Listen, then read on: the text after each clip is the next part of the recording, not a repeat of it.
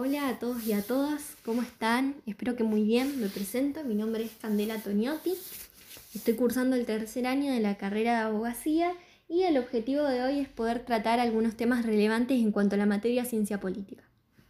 Primero que nada, le quiero agradecer el espacio a Cintia y a Chelo para poder desarrollar temas importantes de esta materia. Particularmente, eh, hoy voy a tratar acerca de regímenes democráticos y regímenes no democráticos. Para comenzar, vamos a empezar con los democráticos. Dentro de estos podemos encontrar a la democracia. La democracia significa etimológicamente el poder del pueblo. Ahora bien, ¿qué es la democracia? Bobbio, en su texto, va a caracterizar a la democracia por un conjunto de reglas que establecen quién está autorizado para tomar las decisiones colectivas y bajo qué procedimientos puede tomarlas. Para que estas decisiones, tomadas por un grupo reducidas, sean aceptadas como colectivas, es necesario que sean tomadas en base a reglas que establecen quiénes son los individuos autorizados y con qué procedimientos. Las democracias van a estar caracterizadas por la modalidad en la toma de sus decisiones. Por regla la van a tomar las mayorías, es decir, que se van a considerar decisiones colectivas y obligatorias para todos aquellas que sean aprobadas por al menos la mayoría de quienes deben tomar la decisión. Por otro lado, también es necesario que los electores puedan decidir entre varias alternativas. Para que esto se realice, es necesario que se les garantice sus garantías constitucionales de libertad de opinión, de reunión, de asociación, entre otras. Bien, entonces, hecha esta introducción, podemos decir que para que una democracia pueda establecerse en una sociedad es necesario que cumpla con ciertos ideales democráticos. Particularmente Bobbio, en su texto, va a establecer seis ideales democráticos. Entre ellos va a estar la distribución del poder, la representación, la derrota de las oligarquías, el espacio, la eliminación del poder invisible y la educación de la ciudadanía. Cuando Bobbio habla acerca de la distribución del poder, se refiere a que cuando se establece la doctrina democrática se había ideado un Estado sin cuerpos intermedios, una sociedad política en la que entre los pueblos soberanos, compuestos por muchos individuos y sus representantes, no existen las sociedades particulares. Pero en la realidad no fue esto lo que sucedió. En los estados democráticos sucede lo opuesto, porque los grupos se han vuelto sujetos políticos.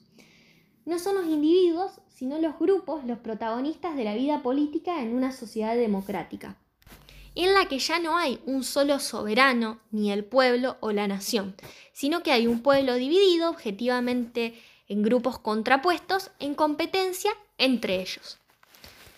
Muy bien, otro de los ideales democráticos dijimos que era la representación.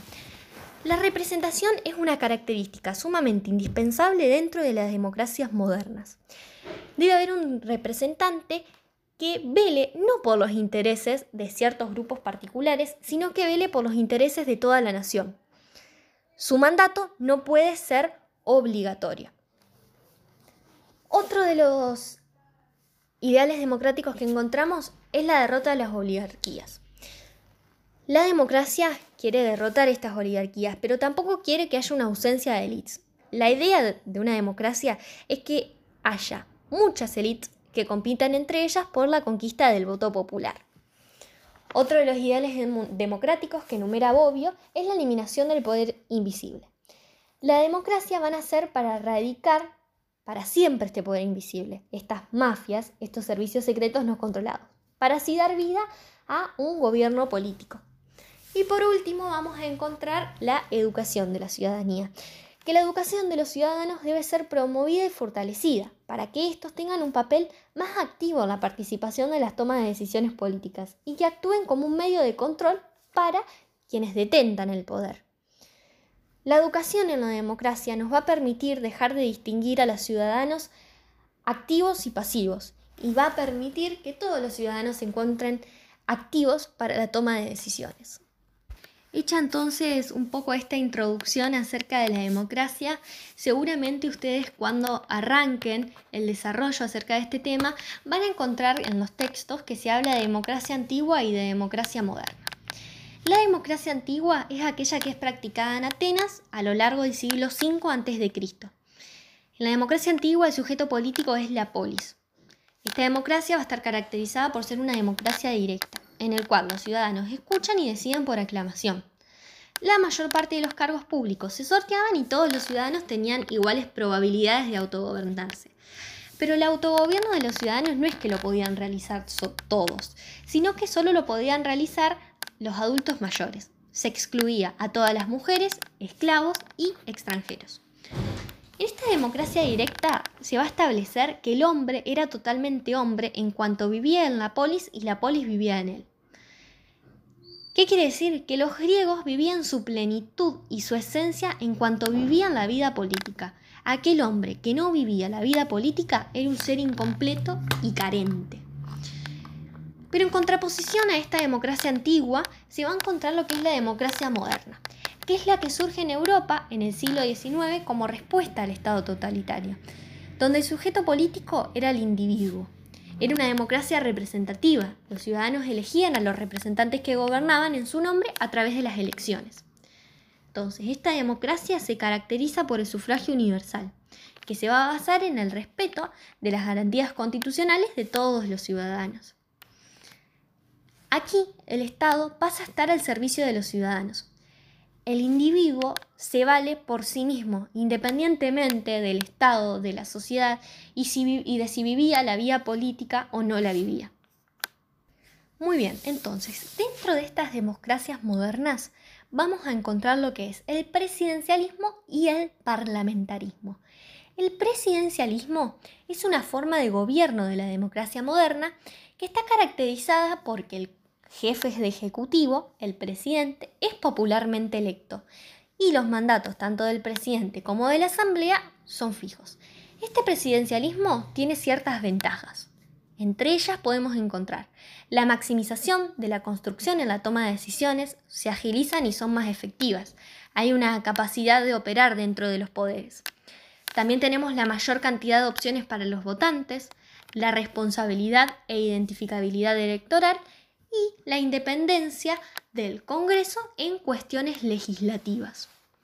Por otro lado, encontramos lo que es el parlamentarismo. El parlamentarismo es una forma de gobierno de la democracia moderna, que está caracterizada porque el jefe de ejecutivo, el primer ministro, es elegido por el Parlamento y los mandatos no son fijos, dado que la permanencia en el poder del primer ministro y de su gabinete va a depender de la confianza de la mayoría parlamentaria. El Parlamento va a ser quien controle la actuación del gobierno y de las leyes. El Parlamento cumple entonces una función legislativa, mientras que el gabinete y el primer ministro una función de jefe de gobierno. Dentro del parlamentarismo vamos a encontrar también ciertas ventajas, entre ellas la gran flexibilización a la hora de, resolución de conflictos, la construcción de coaliciones para evitar los bloqueos de funciones, el mayor control del pueblo sobre la estructura estatal y la eficiencia mientras la coalición que sostiene el gobierno sea sólida. Muy bien, pero antes de continuar con el desarrollo del tema y hacer la distinción entre presidencialismo y parlamentarismo, es necesario que podamos entender un tema fundamental, conceptos fundamentales. Tanto dentro del presidencialismo como del parlamentarismo vamos a tener lo que son los jefes de Estado y los jefes de gobierno. El jefe de Estado es aquel el que ocupa la presidencia del Poder Ejecutivo y se responsabiliza del gobierno de un Estado. En un sistema parlamentario, el jefe de Estado va a ser el primer ministro. En un sistema presidencialista, el jefe de Estado el jefe de gobierno, perdón, va a ser el presidente. Por otro lado, tenemos al jefe de Estado, que es el representante y el responsable del país de cara al resto del mundo y el pueblo.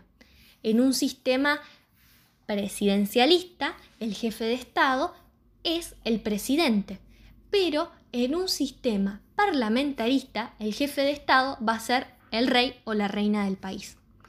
Ahora bien, Continuando con el desarrollo del presidencialismo y parlamentarismo, dicho esto, podemos ver que el presidencialismo, como dijimos, entonces el jefe de Estado, como el jefe de gabinete, son el presidente. Pero en el parlamentarismo, el jefe de Estado es el rey, que tiene un rol más protocolar, y el jefe de gobierno es el primer ministro. En una democracia presidencialista, el jefe ejecutivo, el presidente, es popularmente electo y los mandatos tanto del presidente como de la asamblea son fijos. Estas características se contraponen con el parlamentarismo, en el cual el jefe ejecutivo es elegido por el Parlamento y los mandatos no serán fijos, dado que la permanencia en el poder del primer ministro y de su gabinete va a depender de la confianza de la mayoría parlamentaria. Por otro lado, podemos encontrar que en un sistema presidencialista el jefe de gobierno es popularmente electo. Por lo general, la elección popular significa una elección directa, pero en el sistema parlamentario, el gobierno, el pueblo, elige al parlamento y le confían a estos que elijan al primer ministro y a su gabinete. Además, como otra distinción que podemos hacer, en un sistema presidencialista los presidentes tienen el poder de veto, lo que significa que pueden vetar una ley aprobada por el Congreso. En el sistema parlamentario, el primer ministro no tiene esta posibilidad ya que no puede sobrepasar el poder del Parlamento. Bueno, este fue un poco el desarrollo acerca de eh, regímenes democráticos. Ahora vamos a pasar a desarrollar también lo que es un poco regímenes no democráticos, que dentro de esto podemos encontrar lo que es el autoritarismo y el totalitarismo. Bien, vamos entonces a comenzar por el desarrollo del autoritarismo. En su texto, Bobbio define al autoritarismo como aquellos regímenes en los que los sistemas políticos cuentan con un pluralismo limitado y no responsable sino una ideología elaborada y propulsiva y donde hay un jefe que ejerce el poder dentro de los límites que formalmente están mal definidos pero que de hecho van a ser fácilmente previsibles. El autoritarismo se va a emplear sobre todo en tres contextos. En la estructura de los sistemas políticos, en las disposiciones psicológicas relacionadas con el poder y en las ideologías políticas. Entonces, cuando Bobbio se refiere a que el autoritarismo se emplea en la estructura de los sistemas políticos, se refiere a que se suele llamar autoritarios a todos aquellos regímenes que privilegien el aspecto de mando y menosprecien de algún modo el consenso, concentrando siempre el poder político en un hombre o en un solo órgano, y respetando, restando el valor a las instituciones representativas. Pero en el autoritarismo la autoridad ocupa un lugar central. Se va siempre a excluir o a reducir al mínimo la participación y se va a dar una marcada utilización de los medios coercitivos. El autoritarismo va a estar caracterizado por la ausencia del Parlamento y de las elecciones populares. Además, por la falta de la libertad de los subsistemas. Aquí, la oposición política es suprimida o, invalidada el pluralismo de los partidos está prohibido o reducido a un simulacro sin incidencia real.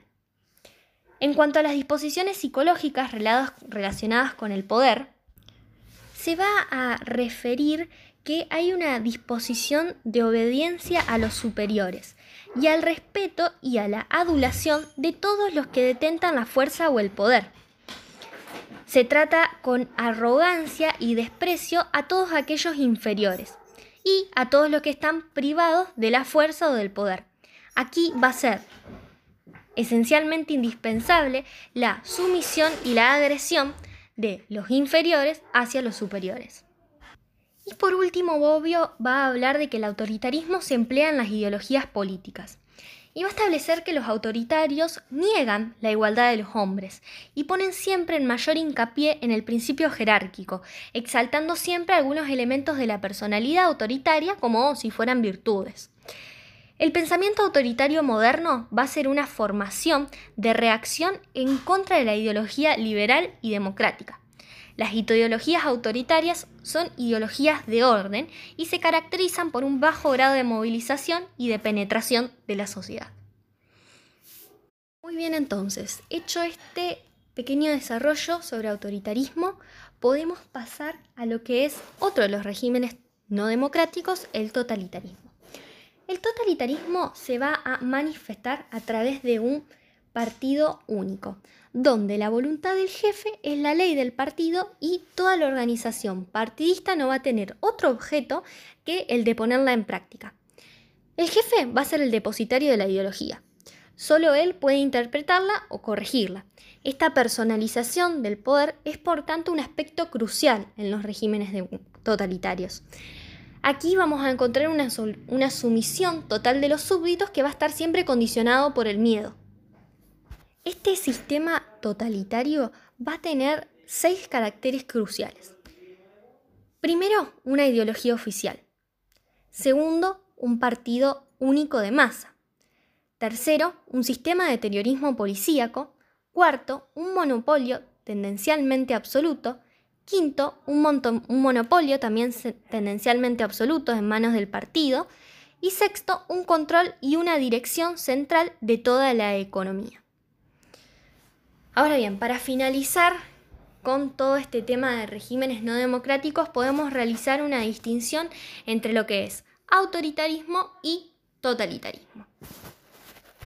Entonces, por un lado tenemos lo que es el autoritarismo, donde se concentra el poder en base a una única figura, con negación de la igualdad, con menosprecio al consenso, a las instituciones representativas y a los destinatarios de poder.